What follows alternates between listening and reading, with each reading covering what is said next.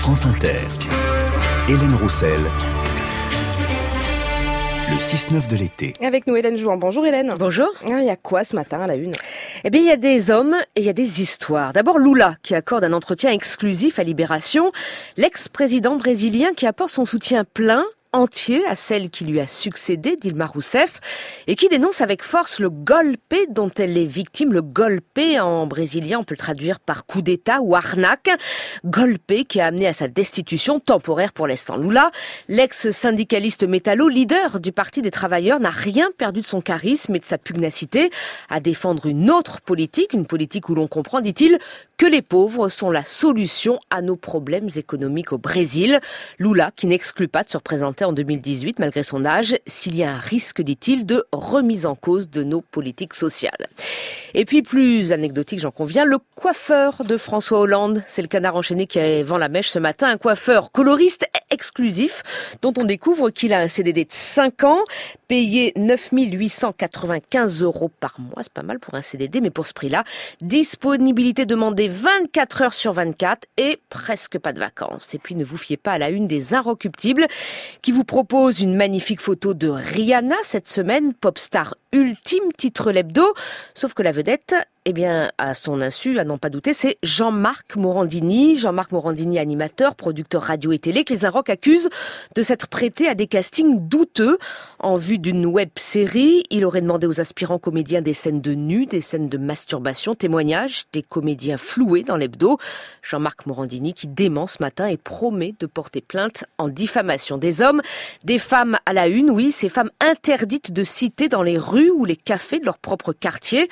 Aujourd'hui en France, le Parisien leur consacre son dossier, ce dossier à ceux qui affrontent, à celles qui affrontent jour après jour ce que le quotidien appelle des murs invisibles. Remarques sexistes sur leurs jupes toujours trop courtes, sur leur comportement. On ne fume pas de cigarettes pendant le ramadan. Témoignage donc de ces femmes à Villiers-le-Bel ou à Pantin en région parisienne. Ces femmes qui ont décidé de réagir, de boire tout simplement une menthe à l'eau dans un bar. Et puis dans les hommes et les femmes à la une, on retrouve Macron, Emmanuel Macron et son premier meeting hier soir. Quoi neuf? Bah, euh, Franchement, pas grand-chose.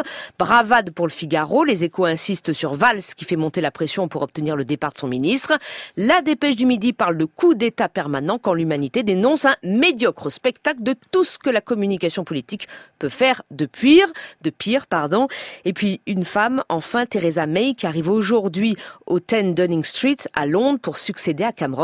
La Croix la surnomme Captain May pour souligner que c'est elle qui doit mener le changement de la Grande-Bretagne, sa sortie de l'Europe, quand le Figaro lance à sa une un Mayday. Mayday, c'est aussi le signal de détresse en mer des bateaux en perdition. On termine par euh, des histoires. Oui, histoire poignante dans Libération, notamment des enfants d'Épakine. Leurs mères ont pris ce traitement contre l'épilepsie pendant leur grossesse. Aujourd'hui, raconte Libération, ces enfants se ressemblent tous, visage marqué par la maladie, trouble du comportement plus ou moins sévère, et leurs parents qui continuent de se battre pour dénoncer ce scandale sanitaire, alors que la molécule continue d'être prescrite à des femmes en âge de procréer. Reportage donc à lire dans Libération. Et on termine par des histoires de vacances à la une d'un hors-série du 1, illustré par un très beau tableau de Dali. Alors à quoi servent les vacances? Passionnante interview du sociologue Jean Viard, mais je reviens vous en parler à 8h30.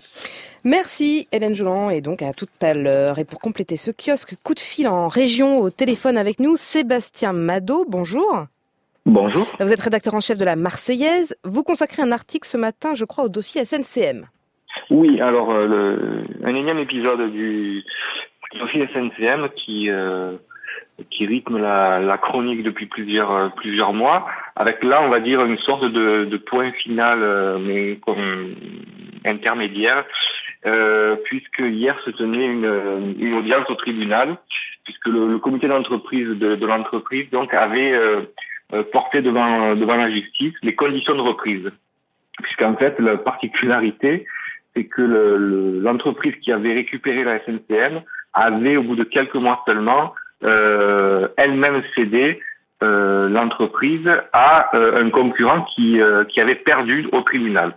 Donc en fait, au final, on se retrouve avec l'entreprise, les candidats perdants qui se retrouvent à la tête de, de la SNCM. Et les salariés, contre toute attente, ont, ont finalement accepté cette issue euh, ayant selon eux obtenu euh, des garanties quant à l'emploi, les conditions de travail et les lignes qui seraient desservies. Vous nous rappelez combien de salariés à la SNCM alors, il y en avait plus de 1000 avant le avant la, liquidation, mmh. et là, c'était encore 900 emplois qui étaient qui sont toujours en jeu. Hein.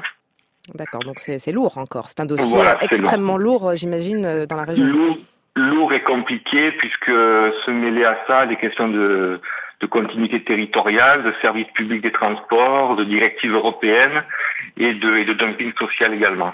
Donc euh, vous avez euh, des salariés qui vous disent que finalement euh, ils acceptent, ils acceptent que de, de, de, poursuivre en fait. Voilà, ils acceptent de poursuivre, d'accepter que, ben, que le, futur employeur, ça soit finalement un, un, candidat qui avait devant le tribunal de commerce, qui avait perdu, qui n'avait pas été retenu. C'est la une de la Marseillaise?